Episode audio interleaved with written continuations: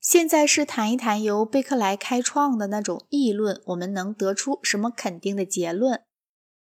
我们所认识的东西是可感性质的醋，例如一张桌子是由它的外观形状、软硬、扣时发的声响和气味，假如有气味的话组成的。这些性质在经验中有某种临接，以致常识把它们看成属于同一个东西。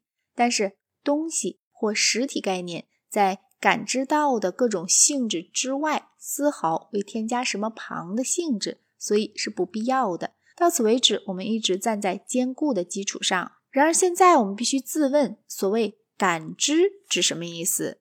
费洛诺斯主张，谈到可感物，其实在性就在于它被感知，但是他并没有说出他所讲的知觉是什么意义。有一个理论认为，知觉是主体与知觉对象间的关系，它是否定的。既然他以为自我是实体，他本来满可以采纳这一说，可是他决定不要它。对否定实体的自我观念的人来说，这个理论是讲不通的。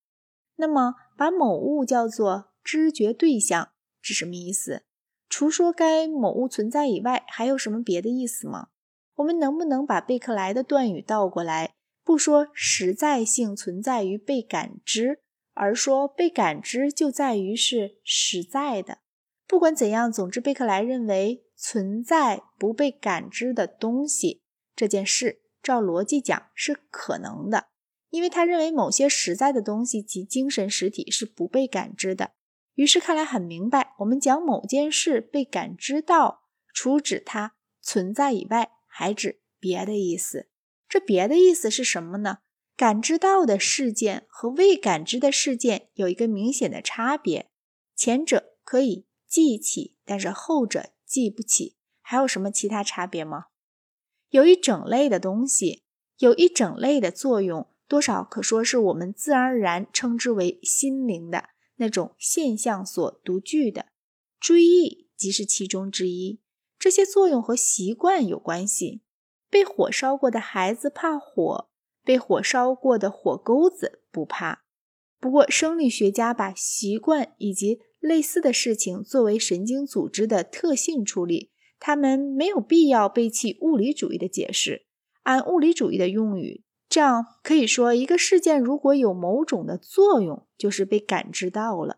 按这个意义，我们就是这样说，似乎也无不可。水道感知到把它冲深的雨水，河谷是对以前的洪流倾泻的一个记忆。习惯和记忆，如果用物理主义的说法来讲，就是死物也并不完全没有。